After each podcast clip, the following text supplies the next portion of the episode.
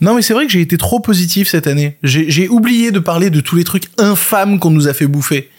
Bah, c'est le moment. C'est parti. Que des trucs infâmes. C'est vraiment une année spéciale.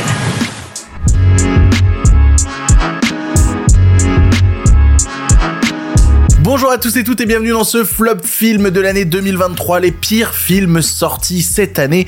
Et Dieu sait qu'il y a eu deux trois trucs à bouffer là-dedans. Ce flop film, c'est compliqué à dire, flop film, flop film. Ce flop film s'inscrit dans deux trucs, à savoir tout d'abord le fait bah, que je fais des rétrospectives chaque année des films sortis, et notamment bah il y a déjà eu un top qui est sorti, que ce soit en podcast ou en vidéo. Du coup, si ça t'intéresse, bah va regarder, écouter le top. Là, on parlera que de vrais bons films. Et ça s'inscrit aussi dans l'émission que je je fais trois fois par semaine qui s'appelle le pire podcast cinéma qui est dispo sur YouTube mais aussi bah, en podcast, c'est dans le titre et où on traite tout, euh, enfin trois fois par semaine de l'actualité de le cinéma. Donc n'hésite pas à aller jeter un coup d'œil aussi si ça t'intéresse. Mais aujourd'hui c'est pas le sujet, je vais essayer de vous parler comme si vous aviez déjà vu le top que j'ai abordé dans une autre vidéo, dans une autre émission. Comme ça on part sur des bases à peu près communes. J'ai déjà fait un point stat à l'intérieur où je vous avais dit que j'avais vu un peu plus de 450 films cette année dont un peu plus de 220 étaient sortis en 2023 et si j'y ai découvert découvert énormément de pépites. évidemment qu'au milieu de tout ça, bah j'ai aussi vu des trucs, euh, des trucs un peu plus complexes. Et avant même de commencer à parler de tout ça, il faut quand même revenir sur cette idée de l'exercice du flop film, de l'exercice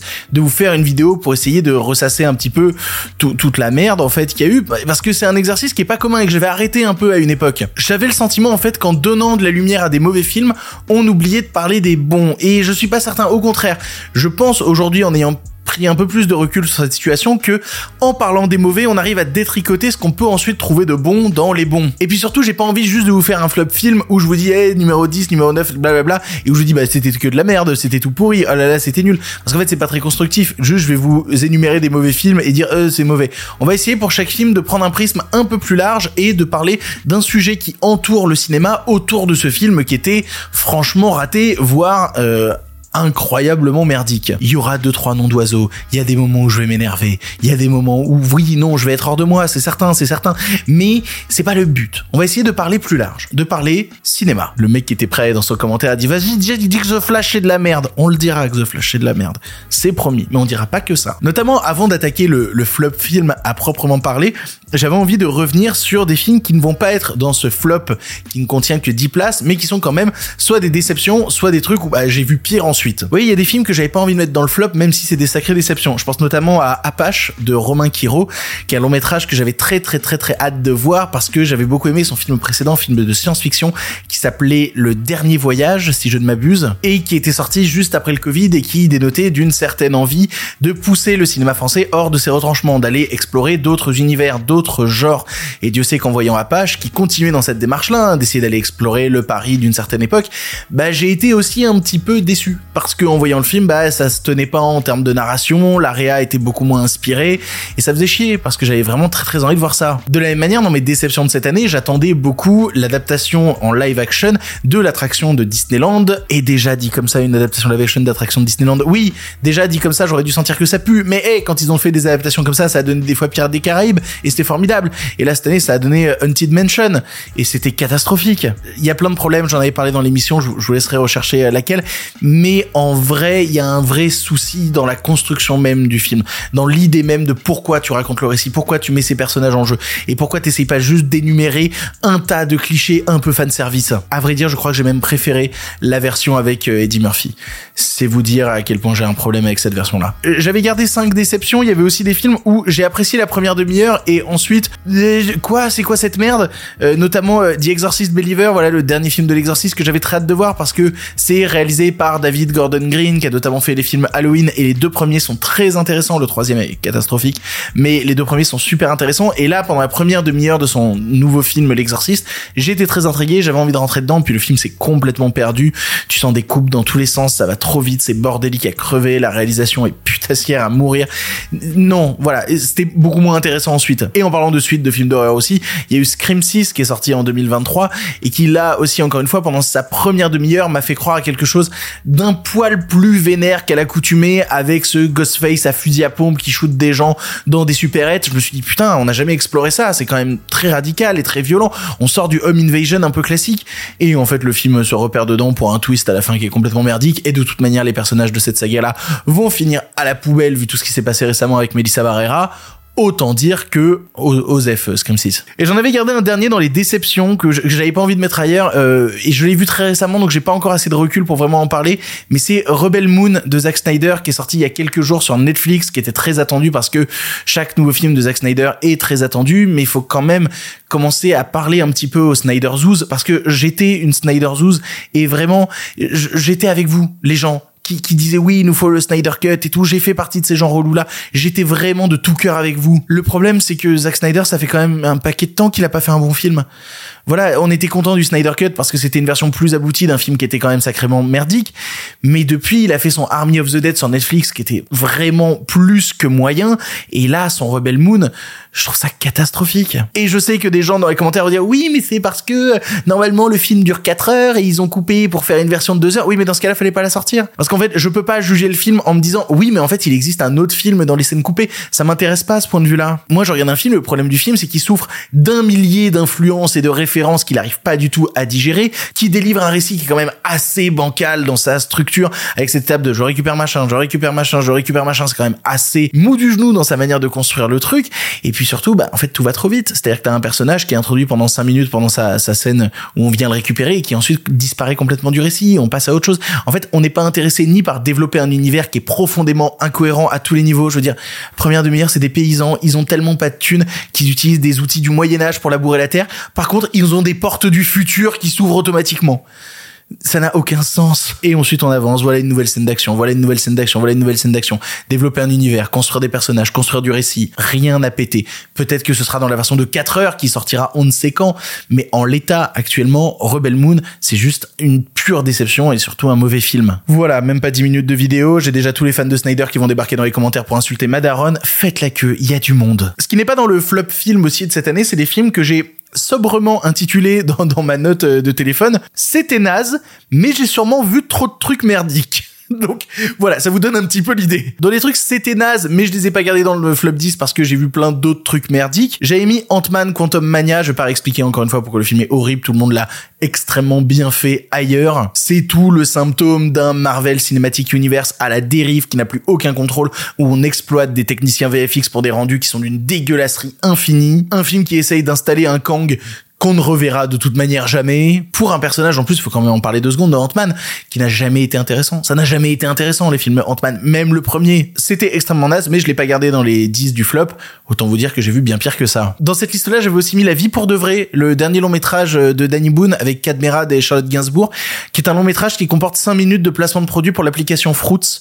C'est pas une blague. Il y a un moment où le film s'arrête et les personnages décident de, de, de parler d'une application sur téléphone en disant, bah tu vois, quand tu dragues quelqu'un, tu peux utiliser tel... Euh, moi l'idée elle m'intéressait hein, ce type qui a vécu toute sa vie au club med. Je me disais oh il y a moyen de tirer une comédie plutôt rigolote de ça. Quel enfer. Un film avec des placements de produits. Regardez ce que vous avez fait les youtubeurs. Bravo. Vous pouvez être fiers de vous. Je me compte dedans hein. je me déteste.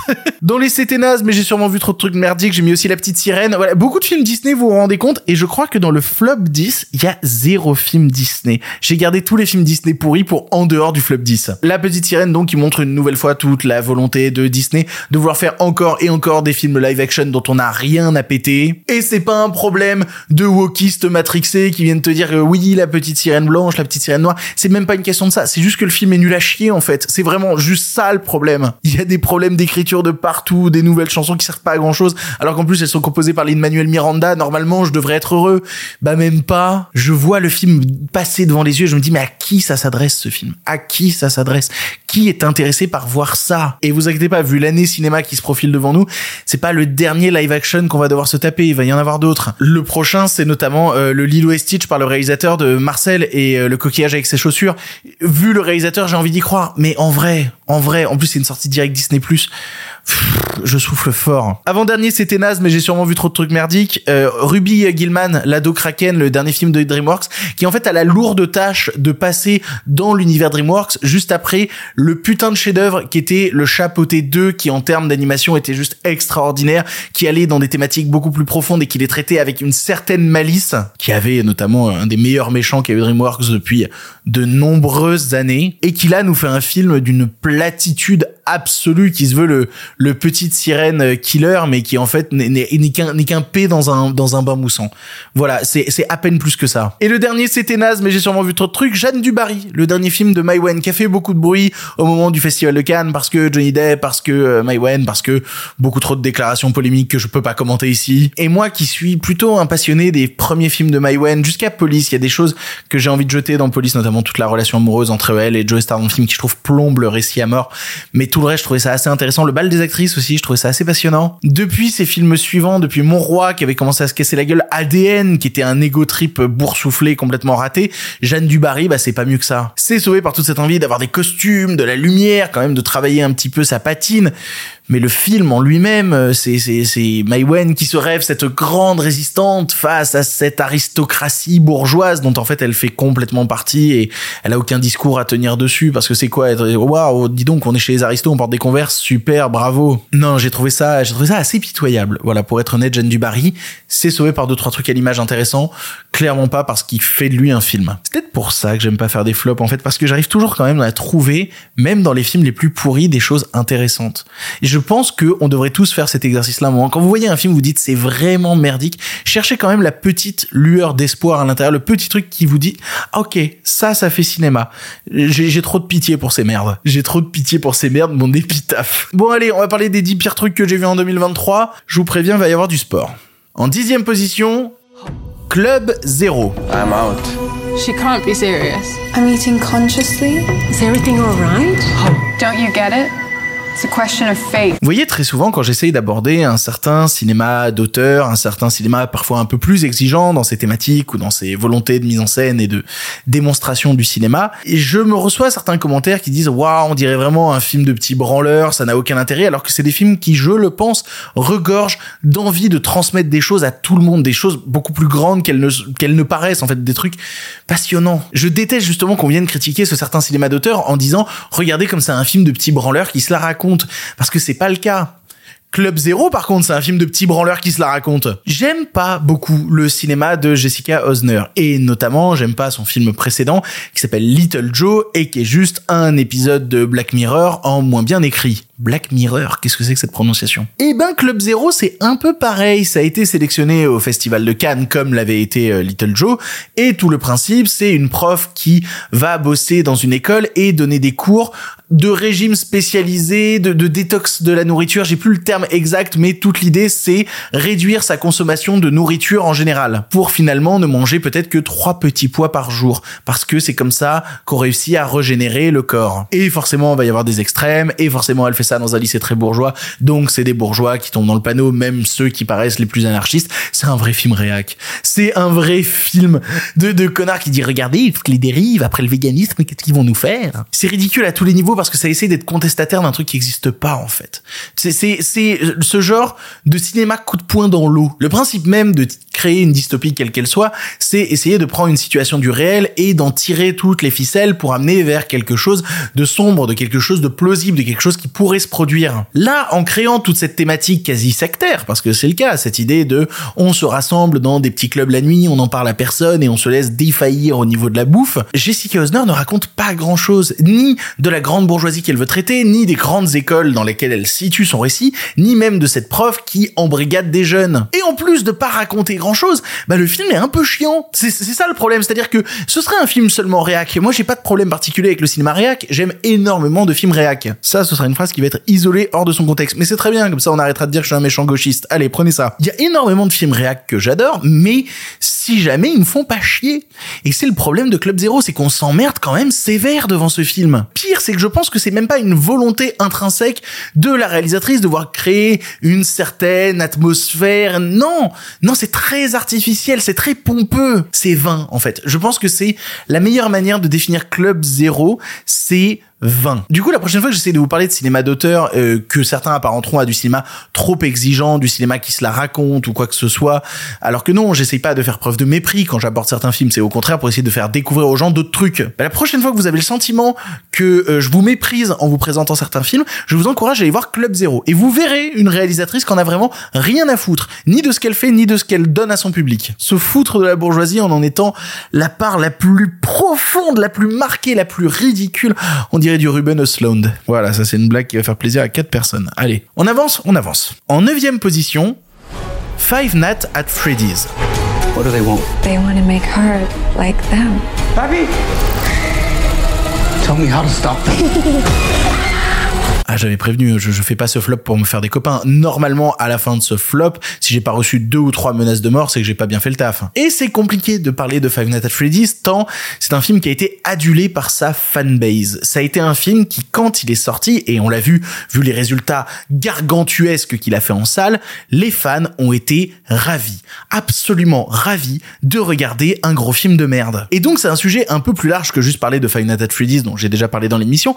L'idée est plus de parler du fait de est-ce que un film fait pour les fans est un bon film? La question amène pas particulièrement de réponse extrêmement poussée. C'est évidemment non. Je sais bien qu'il y a deux trois personnes qui vont penser le contraire, mais non. C'est pas parce que tu fais un truc pensé pour les fans que au final tu vas faire quelque chose de réussi. Et je pense que ce que réussit Five Nights at Freddy's, c'est justement d'être le pur produit qu'attendaient des fans hardcore à la recherche du moindre petit élément de lore extrêmement précis par rapport à un jeu vidéo qu'ils ont pensé pendant des années, et puis ils ont acheté des pantoufles merdiques avec la gueule de Teddy dessus, et ils étaient ravis, et ils se servaient de ça comme de chaussettes à foutre, je sais pas Il n'empêche qu'à la fin, à partir d'une chaussette à foutre, on fait pas beaucoup de cinéma. On est qu'à la neuvième position, c'est déjà parti beaucoup trop loin cette histoire. Je base beaucoup de ce que je vous raconte là sur les films vis-à-vis des réponses que j'ai eues quand j'en ai fait des critiques négatives au cours de l'année. Et notamment concernant Five Nights at Freddy's, vous n'imaginez pas le, le nombre de tombereaux de merde que j'ai reçu sur la gueule pour avoir dit que c'était un film raté. Parce que c'est le cas, hein. Five Nights at Freddy's est un mauvais film qui délaisse toute une partie de son scénario au profit de créer une atmosphère qui fera plaisir aux fans, qui ne pense pas à un seul instant à inclure les néophytes dans son récit en laissant des zones d'ombre absolument incompréhensibles, qui donnent juste l'impression qu'on n'a pas beaucoup taffé le scénario, alors que Dieu sait qu'ils en ont fait des versions avant d'atterrir sur ce truc-là qui a pas de gueule. Et juste avec ça, on m'a rétorqué plusieurs fois, oui, mais c'est un film qui est fait pour les fans. Quelque chose qui est pas faux, parce que ça a même été déclaré par Jason Blum, le patron de Blumhouse qui, sort le film, qui a littéralement dit, oui, c'est un film qu'on a fait pour les fans. Mais alors du coup, vous avez pas fait un film vous avez fait un doudou. Et les doudous, c'est sympa, vous dormez avec, mais c'est pas ça qui va vous élever, c'est pas ça qui va vous porter, c'est pas ça qui va vous faire rêver, c'est pas ça qui va vous laisser quelque chose dans votre futur, dans votre imaginaire, tout ce que ça va vous laisser, c'est un petit truc réconfortant, absolument merdique et avilissant. Personnellement, et c'est peut-être que mon point de vue sur la question, peut-être que je fais fausse route, peut-être que je suis le problème dans cette histoire, mais je vais pas au cinéma pour voir des doudous. C'est pas le but. Je préférerais toujours le film qui me met hors de ma zone de confort, qui me pousse à voir quelque chose que j'avais pas forcément envie de découvrir, plutôt que le film qui va me réconforter dans absolument tout, au point de délaisser même l'idée de faire un film. Et c'est le problème de, de Five Nights Freddy's. De par son envie de n'être pensé que pour les fans, il n'est jamais pensé pour le cinéma. Du coup, du coup, c'est de la merde. Voilà. beaucoup de mots, beaucoup de mots pour en arriver à cette conclusion. En huitième position, Shazam 2 et The Flash. Merde, il y a deux films, comment je fais pour l'extrait de bande-annonce? Je mets les deux en superposé. Coming to hunt. C'était désagréable C'était pas autant désagréable que voir ces deux films. J'ai pas réussi à les départager. J'avais envie de séparer, de parler d'abord de The Flash, puis de parler de Shazam 2, mais je me suis rendu compte qu'il valait mieux les mettre au même niveau, histoire de parler d'un problème pur et simple qu'on aurait pu réaborder avec la question d'Aquaman 2, que je n'ai pas encore vu et que je n'ai pas beaucoup envie de voir. Le DCU est mort en cette douce année 2023 et au lieu de mourir de sa belle mort rapidement d'un arrêt cardiaque simple, efficace, non, il s'est traîné un cancer purulent toute l'année et on l'a vu sombrer petit à petit dans le pire du pire du pire. Un univers sans véritable contrôle créatif où des réalisateurs de talent vont se perdre à faire des merdes formatées et en même temps juste imbranlables. Parce que je veux bien croire que David Sandberg Quand il fait euh, Shazam 2 ou euh, Muschietti quand il fait The Flash, il a une petite marge de liberté, mais quand tu regardes le film, à la fois c'est ultra convenu et en même temps c'est n'importe quoi. Ces films sont devenus des créatures de Frankenstein qui n'arrivent pas à exister en tant que pur film, qui n'existent que dans un univers que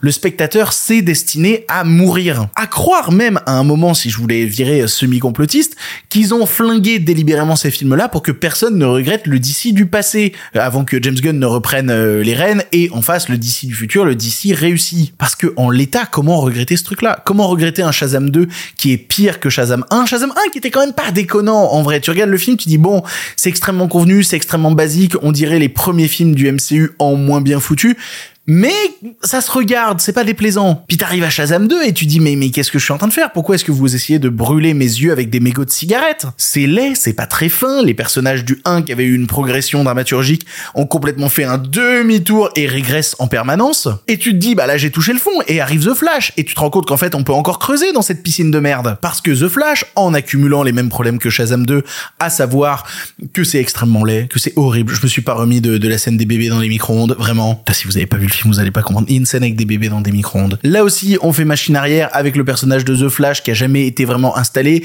Et du coup, vu qu'on peut pas faire de vraie origin story parce que, ben, en fait, le personnage, il a déjà été à moitié là. Ben, en fait, on a créé, un univers parallèle avec un autre Flash qui lui doit devenir Flash. Donc c'est lui qui a l'origin story. que d'efforts pour ne pas écrire un film intéressant, que d'efforts. Et puis surtout, on se rend compte que notre licence de Flash, elle marche tellement pas, qu'on va perdre tellement d'argent, qu'on fout Batman partout, qu'on fout des caméos ultra dégueulasses dans la dernière partie pour essayer de dire, eh, quand même, regarde, j'ai agité le hocher, normalement, tu dois un peu apprécier. Des fois, je pense au fait que, que ma carte UGC s'est terminée sur le fait d'aller voir The Flash. Et c'est douloureux. Extrêmement douloureux. Studio de cinéma, et notamment Warner, vous avez le droit de laisser mourir des licences, de ne pas forcer à tout prix vers quelque chose qui n'intéressera personne. Parce qu'à force de s'obstiner, parce qu'à force d'être dans cette volonté récurrente d'amener le spectateur à regarder quelque chose qu'il n'a pas envie de voir, et en plus ce quelque chose qui n'a aucune forme de qualité autre que celle d'exister pour vendre des produits dérivés, bah c'est un peu compliqué. Mais les fans de DC peuvent se rassurer, le futur est beau, parce qu'il y a James Gunn. Imaginez, ça se plante aussi. Imaginez aussi, c'est nul à chier. Là, normalement, je viens de créer deux, trois crises d'angoisse à des fans de DC Comics qui sont en mode non, non, on a dit maintenant c'est bien. Je l'espère pour vous. Parce que Dieu sait que la mort a été lente. En septième position, Astérix et Obélix, l'Empire du Milieu. Merci. De rien. Ouais, ben ouais, faut parler de ce truc là. Qui, j'ai pas envie, hein. vraiment j'ai pas envie. Dites-vous, je me suis même pas donné la peine d'aller le voir en salle. J'ai attendu qu'il sorte en VOD et que je me dise, ok, je vais le regarder chez moi, comme ça je vais me détendre. J'ai lancé le film et je l'ai trouvé fascinant. Je, je vais pas utiliser d'autres termes que celui-là. J'ai trouvé Astérix et Obélix absolument fascinant. Fascinant dans la médiocrité, hein, bien entendu, c'est même pas la question. C'est juste que c'est incroyable de regarder un long métrage qui rate en permanence tout ce qu'il entreprend. Un film qui tente d'être cool pour les jeunes, mais qui passe en permanence pour un vieux ringard qui fait des jokes de papa, qui essaye de réinventer l'univers d'Astérix avec des nouvelles références. Mais moi, tout ce que je vois, c'est le fait que Gilles Lelouch, même s'il se donne beaucoup, bah il fait pas la corpulence d'Obélix et que visiblement d'après le film, c'est pas Obélix qui est gros, c'est le pantalon. Tout ça saupoudré d'un festival de caméos les moins intéressants que j'ai jamais vus. La pauvre Angèle qui se ramène au mieux, qui dit dis oui ou bien c'est non? Eh, dis-moi oui ou non? Ah, les pauvres Flo et Oli qui ont une scène et demie. McFly et Carlito qui ont tourné une vidéo sur leur chaîne YouTube en mode ouais, on est dans le film Astérix, là, on les voit trois plans. Le seul qu'on voit un peu plus à la limite, c'est Orelsan, mais même lui, il comprend pas trop ce qu'il fait là. Et je pense que ce film a participé à construire une certaine lassitude qu'on peut avoir vis-à-vis aussi des personnages que joue Jonathan Cohen, qui même quand il se retrouve dans un film Astérix, ben euh, Guillaume Canet est venu le chercher pour faire encore une fois du Jonathan Cohen dans le texte sans essayer de construire quelque chose d'autre. Après, la question qui se pose et qui va un peu plus loin, c'est pourquoi est-ce qu'on a filé ce film à Guillaume Canet? Parce que Guillaume Canet est un comédien que je respecte, qui a fait plein de choses extrêmement intéressantes. Il y a plein de choses que j'aime beaucoup avec Guillaume Canet en tant qu'acteur. Est-ce que Guillaume Canet a déjà réalisé un bon film? Ça, c'est un autre sujet. À la limite, il avait fait le film sur la narcolepsie, là, au tout début de sa carrière, qui s'appelle Narc, Narco, j'ai oublié comment ça s'appelle, je crois que c'est comme ça, qui avait quelques idées un peu funky à l'intérieur, mais à part ça, je suis désolé, hein, je vais, je vais dire quelque chose qui va peut-être briser le cœur à certains, mais les petits mouchoirs, c'est pas bien. C'est pas bien, les petits mouchoirs. C'est pas parce qu'on te file du pognon pour aller filmer tes vacances avec tes potes en Bretagne que soudainement t'en fais un bon film. Non. C'est un film de vacances pourri que personne n'a envie de regarder. C'est les vidéos au fond de ton iPhone que tu filmes pendant un concert et que tu dis, mais tu les reverras jamais ces vidéos-là. Lui, ces vidéos qu'on est censé jamais revoir, il les a mis au cinéma. Et j'aborde même pas la suite, qui est une catastrophe terrible. Ni son ego trip. Comment s'appelait ce film qu'il a fait parce qu'il pouvait pas faire... Lui, c'est ça, il avait fait un film à la, euh, il pouvait pas faire Astérix parce qu'il y avait le Covid et tout, qu'il a fait un ego trip en Bretagne où euh, il joue un type qui se pose des questions sur si oui ou non il doit tromper sa femme et euh, oh, pff, pauvre Virginie Efira que t'allais se perdre là-dedans la pauvre mon dieu mon dieu c'est peut-être ça l'erreur principale de, de Pathé quand il lance euh, ce Astérix ils ont oublié que dans le duo Canet le louche, le bon réalisateur c'est le louche. C'est ça, parce que le louche lui par contre il fait des super films. Le Grand Bain c'est formidable. Bientôt il sort L'amour ouf en 2024 qui est censé durer trois heures. J'ai une hype immense concernant L'amour ouf. C'est une erreur de production à tous les niveaux, de vieux ringards qui veulent parler aux jeunes. Ça ne peut pas marcher. Ça ne peut pas fonctionner. S'il y a bien un truc que la production française doit comprendre, c'est que s'ils veulent parler aux jeunes, eh ben foutez des jeunes. Et puis soudainement, bah, vous verrez en fait qu'ils ont des discours similaires. Je connais aucun scénariste aussi talentueux soit-il, d'en dessous de 30 ans qui aurait signé un truc aussi idiot, avilissant, encore une fois, le terme est là, que, que Astérix et Obélix, l'Empire du Milieu. Le rayonnement de la France, les moustaches, les petites ailes sur le chapeau. Allez, on avance. En sixième position, BDE. Le différent devrait être réglé par une alcoolympiade.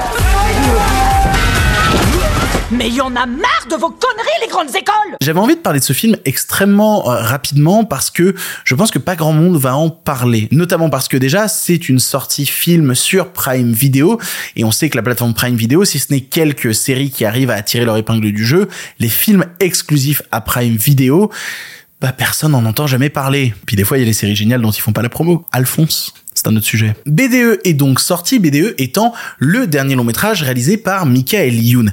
Et je vais peut-être vous faire une petite confidence, je suis un grand fan du travail de Michael Youn. C'est peut-être extrêmement générationnel parce que j'avais autour des 9-10 ans quand existait le Morning Live et qui était un truc que je regardais en secret avant de partir en cours. Donc j'ai grandi en fait avec le travail de Michael Youn déjà tout gamin. Puis sont arrivées les premières découvertes de choses un peu plus violentes, de Jackass et donc pour moi les 10 commandements qui a été quelque chose de complètement fou. Les 11 commandements d'ailleurs, je dis une bêtise. Et plus tard est arrivé à la fin des années 2000 Fatal qui est un film de grande qualité. Encore une fois, je le répète, Fatal c'est extrêmement réussi et quiconque dira le contraire a tort. Je connais la rap battle à la fin de Fatal par cœur. Par cœur. Et donc, vous comprenez, c'est un peu ma Madeleine de Proust. Et c'est toujours compliqué de voir des gens dont on a tant aimé le travail, et je parlerai même pas de sa carrière de comédien, sinon je vais reparler de héros euh, de Bruno Merle et tout, c'est un autre sujet. Bref, voir quelqu'un dont on a autant aimé le travail, creuser petit à petit sa tombe et devenir un peu de la même manière que j'abordais la question de Astérix Obélix, euh, l'Empire du Milieu, euh, ringard. Mais le truc, c'est que Michael Youn, il sait qu'il est ringard. Du coup, il décide d'en jouer.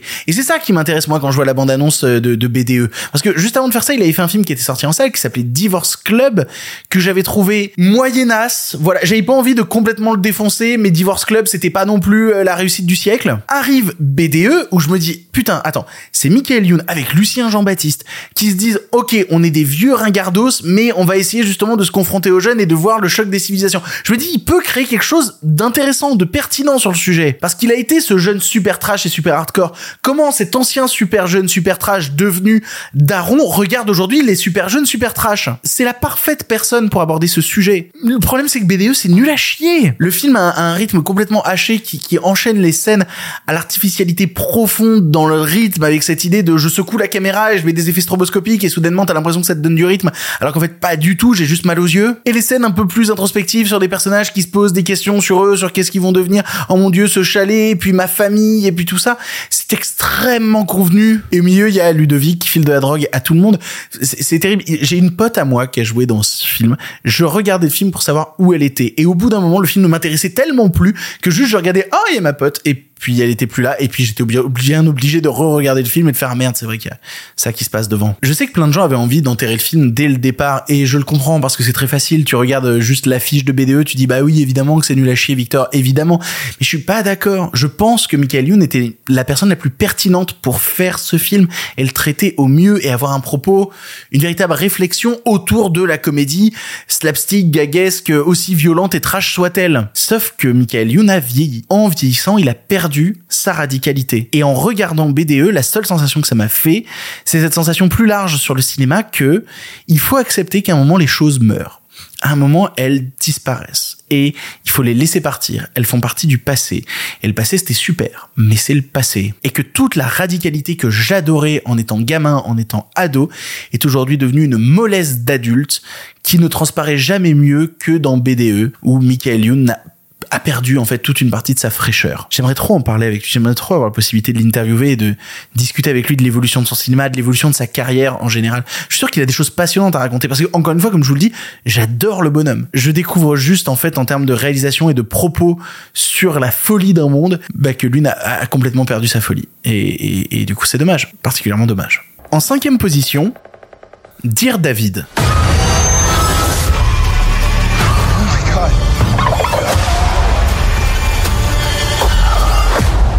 Je vais passer assez vite sur ce film parce que vous l'avez sûrement pas vu.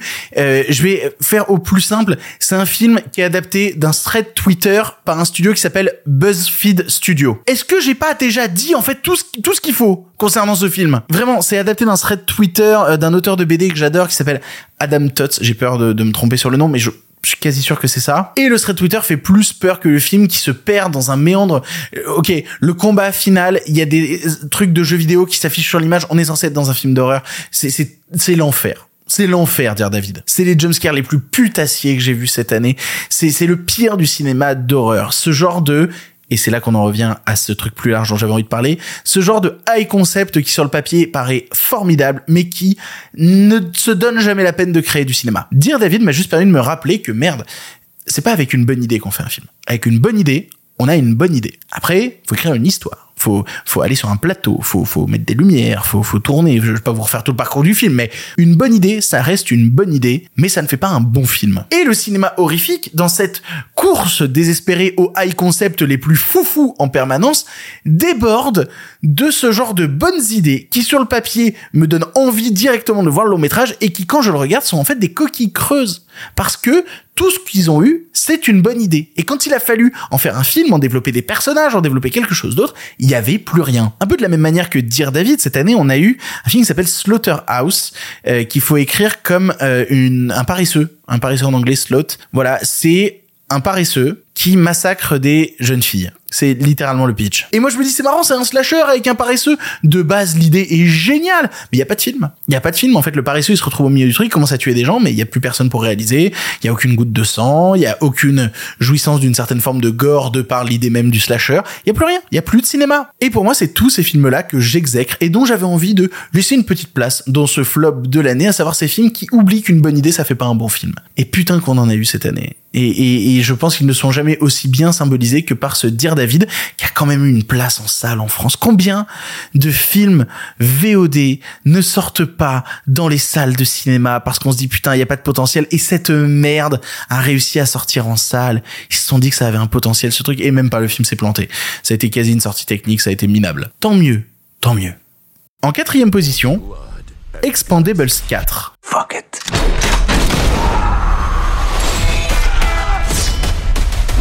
Ah bah oui, plus on s'approche euh, du top euh, 3, évidemment, plus on sombre dans, les enfers. Que dire sur ce Expandables 4 que je n'ai pas déjà dit, si ce n'est le fait que j'ai rarement vu un long métrage qui se fout autant de la gueule de son public. Vous voyez, on peut reprocher plein de choses à, à la saga Fast and Furious. On peut reprocher plein d'envies, plein d'idées. Il y a une chose qu'on peut pas enlever à la saga Fast and Furious, c'est son envie de générosité vis-à-vis du public, son envie de donner toujours plus, des fois de se planter, des fois d'aller dans une mauvaise direction, mais cette envie de toujours faire plus, plus grand, plus fort, plus débile, s'il faut envoyer des bagnoles dans l'espace, putain merde, ils l'ont déjà fait. Et sur le papier, c'est ce qui était censé devenir la saga Expandables. En tout cas, entre le premier et le deuxième, on sentait cette envie de, ok, on va être dans la démesure, on va avoir plus de caméos, etc. Pareil pour le troisième, ok, on met encore plus de gens, on met plus de trucs, le troisième est raté, mais il y avait cette idée de générosité. Arrive Expandables 4. Et quand arrive Expandables 4, la seule chose que ce film sonne,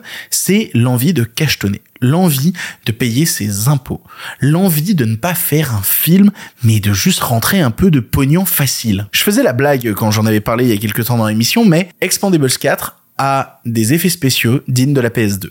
Et j'ai revu des images du film parce que je me préparais un petit peu cette, vidéo-là. Je me suis putain, quand même, est-ce que je vais leur redire cette phrase? Donc je suis allé revérifier des images d'Expandables 4. Effectivement, PS2. PS2, c'est le bon terme. C'est ni fait ni à faire, que ce soit dans sa technique autant que dans son écriture. C'est un film qui est fait pour que ses comédiens payent leurs impôts. Et je ne veux pas participer à une aussi grande fraude massive des impôts nord-américains. Et en fait, c'est marrant parce que plus on avance de place, plus je commence à faire un peu des mash-up d'arguments sur les films qui avaient une certaine forme d'individualité dans leur médiocrité avant, mais qui là ne sont que la somme de différentes médiocrités. Et Expandables 4, c'est un peu ça. Je parlais de cinéma ringard, mais qu'est-ce que c'est ringardos, euh, Expandables 4, mais c'est terrible. T'as une scène random qu'ils ont juste fait pour, pour, pour pisser sur les TikTokers. Vraiment. Où t'as Jason Statham qui pendant 3 minutes se retrouve à être garde du corps euh, d'un, d'un TikToker qui l'insulte et donc il, il va le tabasser derrière. Parce que tu comprends, nous on est des vrais américains, on a des grosses couilles et puis on est trop des badass et puis ces jeunes on leur chie à la gueule. Donc je regarde ça, je me dis ok bon bah c'est pas un film qui s'intéresse aux jeunes, c'est pas un film qui a envie de leur parler, donc c'est un film qui s'intéresse aux vieux. Qu'est-ce qu'ils voient les vieux sur l'affiche? Ils voient Stallone, ils ont envie de voir Stallone. Merde putain Stallone il est 5 minutes 30 dans le film, montre en main. C'est pour moi le pire du cinéma d'action moderne, un cinéma qui ne se donne même pas la peine de construire ses scènes avec un montage anarchique, des caméras qui secouent, t'as une scène d'action, t'as 27 plans pour découper la même action, c'est l'enfer à regarder. Et quand j'arrête pas de faire la blague en disant ils ont fait ça pour payer leurs impôts, je le dis pas dans le vent. Pour vous donner une petite idée, on pouvait se permettre dans les années 80 de cracher sur certains films qui étaient profondément médiocres en termes de cinéma d'action, les Steven Seagal, etc., mais qui étaient des films qui manquaient de qui étaient fauchés, qui faisaient avec ce qu'ils pouvaient. Expandables 4 a coûté 100 millions de dollars. Où est passé l'argent? Il y a quatre décors dont trois en studio. Et quand ils savent pas quoi foutre, ils filment sur des fonds verts qui sont tellement mal détourés. Il y a des problèmes de détourage partout dans le film, des courses poursuites à bagnole. Qu'est-ce qui s'est passé? Quel est l'enfer de production de ce truc? Alors je suis ravi pour Stallone qui va pouvoir euh, continuer à enchaîner euh, les saisons de sa télé-réalité là sur Paramount Plus euh, Stallone Family. Oui parce que Stallone aujourd'hui même niveau que les Kardashians. Hein. On est vraiment sur la même carrière. Ne donnez pas votre argent aux films qui ne vous respectent pas. Et Expandables 4 en fait partie. En troisième position, Spy Kids Armageddon. Since we caused this whole game apocalypse, we have to stop the bad guys and save the world. Bon, c'est de la merde qui s'en doutait, c'est pas de ça que j'ai envie de parler. J'ai envie de parler de deux choses. La première, c'est la longue et terrible chute de Robert Rodriguez. Robert Rodriguez est un cinéaste que j'ai défendu pendant des années face à des hordes de gens qui disaient que non, tout son cinéma était merdique, mais non.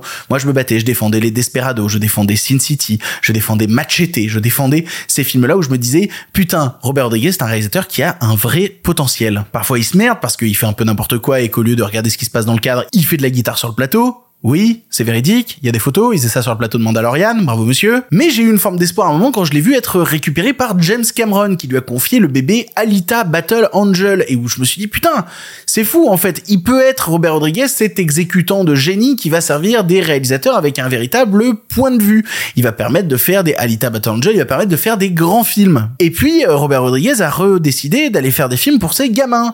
Il a décidé notamment d'aller faire Nous les héros, qui était sorti sur Netflix euh, avec Pedro Pascal, qui était assez catastrophique. Et ça lui suffisait pas de créer une nouvelle licence, il a décidé de prendre des licences qu'il avait déjà créées dans le passé pour faire des suites qui sont parmi les pires trucs que j'ai vus en 2023. Et encore une fois, si je le prends autant à cœur, c'est parce que Spy Kids, pour avoir revu le 1 et le 2, je pense que c'est des bons films. Et, et je suis désolé, hein, vraiment, c'est, je viens de perdre toute ma crédibilité si je ne l'avais pas déjà perdue. Voilà, je continue de creuser moi aussi, on dirait le cinéma français. Pas sûr de cette prochaine, mais bon, lequel de mes haters va regarder ou écouter ce truc pendant 40 minutes pour arriver à cette phrase débile? Peut-être certains qui m'aime vraiment beaucoup. Spy Kids 1 avait une véritable réflexion sur le monde du jeu vidéo, le monde de la télévision. Spy Kids 2 se voulait un peu son travail sur la créature de Frankenstein, avec ce vieux scientifique bizarre joué par Steve Buscemi, qui mettait des petites créatures qui soudainement devenaient géantes. Aujourd'hui, ça a vraiment vieilli de manière horrible au niveau effets spéciaux, mais c'était vraiment un gamin qui regarde quelqu'un poser des pions de Warhammer sur un plateau et puis soudainement, ils deviennent vivants, c'est quand même dingue. Spy Kids 4 n'est qu'une copie d'une copie d'une copie, puisqu'il se veut être à la fois un film qui va piquer des scènes de Spy Kids 1, mais aussi de Spy Kids 2 et aussi de Spy Kids 3. Il n'y a aucune forme d'originalité à l'intérieur. Je sais que c'est une formule que j'utilise beaucoup pour parler du cinéma de super-héros moderne. Ça n'a jamais été aussi vrai que concernant Spy Kids 4. 4, je crois que c'est ça, non Armageddon, je sais plus le nombre, je m'en tape. Donc ça me rend triste concernant Robert Rodriguez, mais ça me permet d'aborder le second point que j'avais envie d'aborder, ce qui est, en même temps, de la part de Netflix qui reprend des licences, n'est-ce pas évident. Il y a un vrai problème avec Netflix qui reprend des licences déjà existantes et qui essaye de les faire perdurer à tout prix. Je parlais un peu plus tôt de, de cette idée de doudou, de trucs faits pour les fans, de trucs qui n'a pas besoin d'exister en fait en tant que création elle-même parce que c'est fait justement pour faire plaisir à des gens qui connaissent déjà la marque. Mais ça, Netflix en est fait une spécialité. Et c'est terrible de voir ce truc là parce que ça veut dire que ça doit fonctionner. Des gens continuent d'aller voir ça. Et en même temps, parfois ça donne des petites surprises, des petits miracles, comme l'a été cette année la licence euh, One Piece adaptée en série télé et qui est franchement pas mal. Franchement, pour alors je suis peut-être trop fan de One Piece pour être honnête,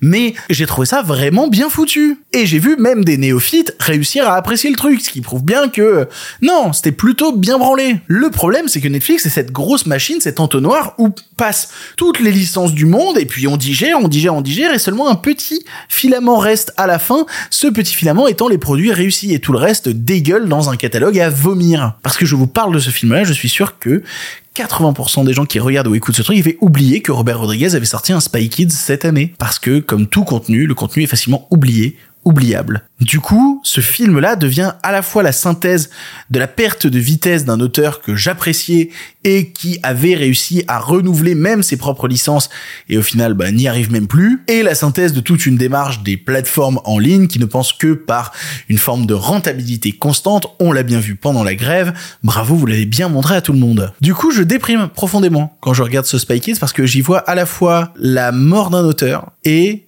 la mort d'une part de la création artistique. Tout ça dans un Spy Kids. Est-ce que je suis un poil trop dramatique? Peut-être. Et en même temps, c'est pas parce que la première tumeur est pas nécrosée que ça va pas puer la merde ensuite. Hein. Et celle-là, elle sent déjà bien bien le soufre. Mais vous inquiétez pas, il y a pire. Hein, on va passer au top 2. Oh oui, là je vais m'énerver inutilement, mais, mais ça va être intéressant. En deuxième position, Winnie the Pooh, Blood and Honey.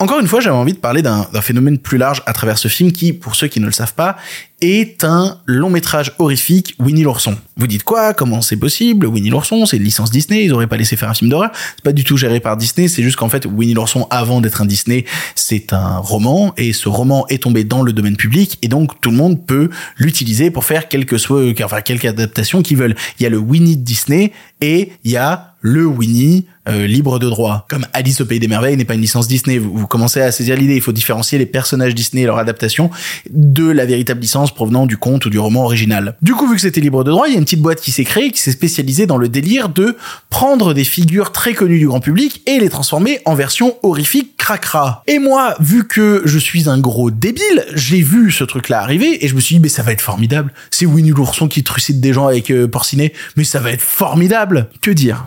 Que, que, que rajouter après ça Winnie euh, Blood and Honey rappelle pourquoi la propriété intellectuelle existe. voilà. Waouh, je m'attendais pas à dire cette phrase-là un jour, mon dieu. C'est désastreux. C'est n'importe quoi.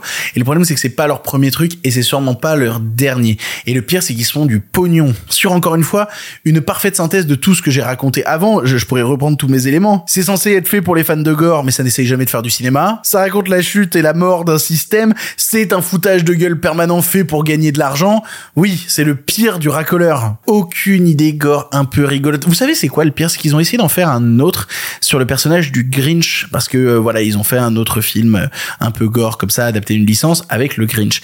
Pour faire le Grinch, dans le rôle du Grinch, ils ont pris le même comédien que celui qui joue le clown Art dans la série des Terrifier. Et je suis pas un très grand fan de splatter movie. Le splatter étant un genre où splat, voilà, c'est littéralement dans, le nom du truc, c'est ça bave sur tous les murs. Je suis pas un très grand fan de splatter. J'aime beaucoup Terrifier 2. J'aime beaucoup Terrifier 2 parce que c'est le truc le plus gore que j'ai jamais vu de ma vie à l'excès au point que ça en devient hilarant tellement c'est gore et inutilement gore. Et donc ils ont fait toute leur com vis-à-vis du Grinch en disant regardez, on a récupéré l'acteur de Terrifier et en plus c'est le Grinch, regardez comme ça va être génial. C'est comme Winnie Blood and Honey. Il y a pas de cinéma là-dedans. Il y a pas de quelconque exaltation de, par les scènes un peu gore, un peu violentes. Il y a rien. C'est mal éclairé donc la plupart du temps tu vois rien. C'est extrêmement mal joué. Il y a pas de scénario. Tout ça n'est qu'un prétexte pour essayer d'attirer les gens avec des bonbons et au final les bonbons sautent au poison. Ce sont des cadeaux empoisonnés, des fausses volontés de faire plaisir aux gens en détournant les œuvres de leur enfance, mais en final, en en faisant absolument rien, à la différence justement d'un Terrifier, parce que Terrifier 2,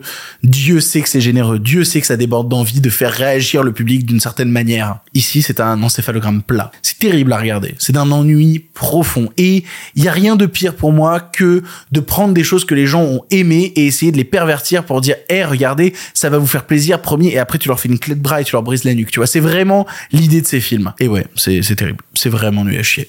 Regardez pas ça. hein. Vraiment, vraiment, vous allez juste perdre du temps. Je sais que je fais un peu de la prévention à chaque fois que je parle de ces films-là parce que tout de suite t'as envie. Évidemment, tu vois, oui, et c'est un peu gore. Tu dis putain, mais j'ai grave envie de voir ça.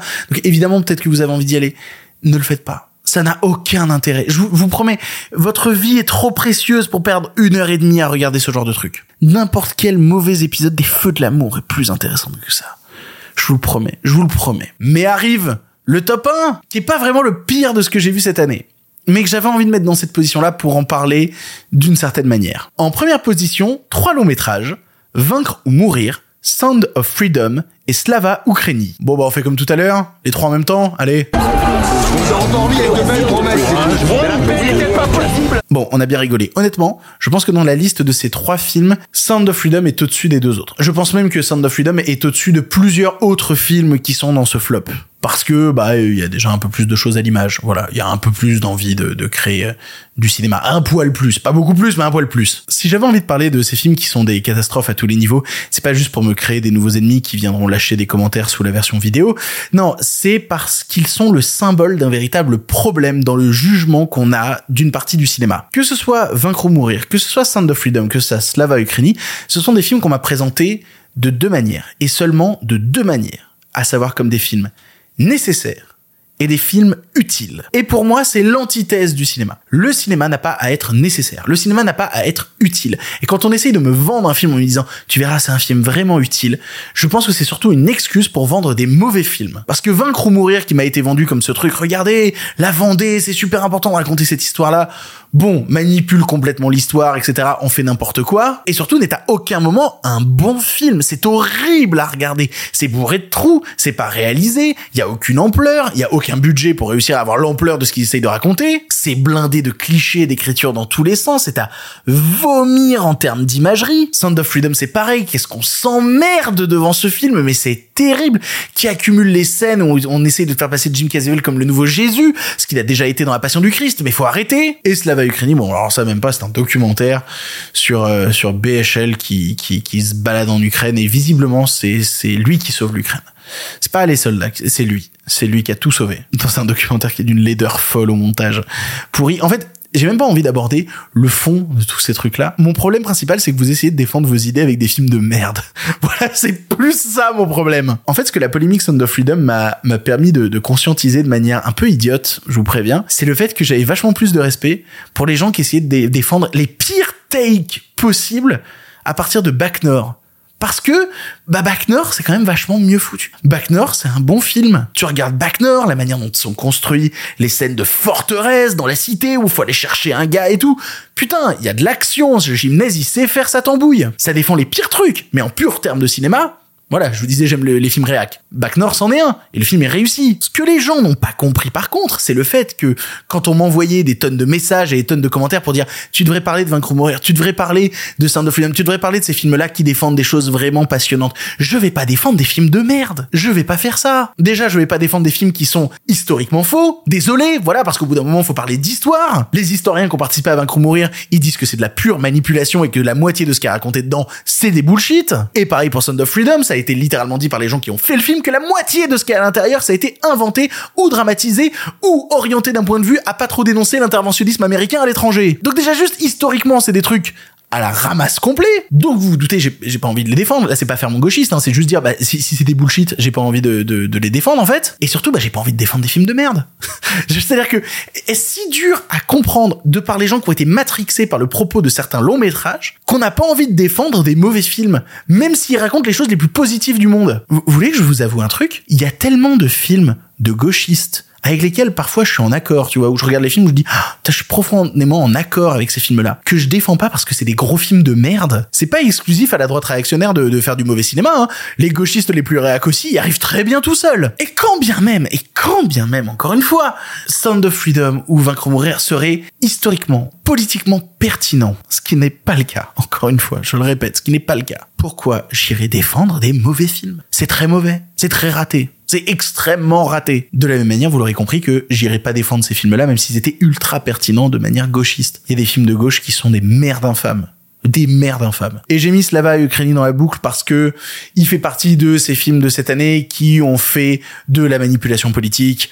Euh, quel étonnement de la part de BHL qui s'évertue à faire un cinéma qui n'intéresse personne à part lui et son ego et où il se pose au milieu des charniers en disant regardez, genre je pense que le plan qui m'a le plus déprimé c'est un plan où il est au-dessus d'une carte avec un, un, chef de guerre euh, ukrainien et qui lui montre des trucs sur la carte comme si c'était euh, BHL qui était en train de décider des prochaines opérations. C'est ridicule, c'est ridicule j'ai payé 5 balles pour ce film, je veux être remboursé. J'avais envie de parler de ces films-là pour conclure un petit peu le flop de cette partie euh, de l'année, à savoir cette idée que ce n'est pas parce qu'un film a raison ou tort sur un sujet que ça en fait un bon ou un mauvais film. Ce n'est pas parce qu'un film est orienté politiquement d'un côté ou d'un autre que ça en fait un bon film. Et si vous arrivez à vous faire berner par un film qui vous caresse dans le sens du poil et qui vous dit vous avez raison, vous avez raison surtout, tout ça pour vous vendre des films de merde, eh ben le con dans l'histoire, c'est vous pas ceux qui ont pas envie de parler de ces merdes. Arrêtez de regarder des mauvais films parce qu'ils vous donnent raison. Arrêtez, en fait. Regardez des bons films, même des bons films qui vous donnent tort. Il y en a plein des bons films qui me donnent tort. Et c'est super. Combien de messages reçus pour qu'on me dise oui, alors Sound of Freedom,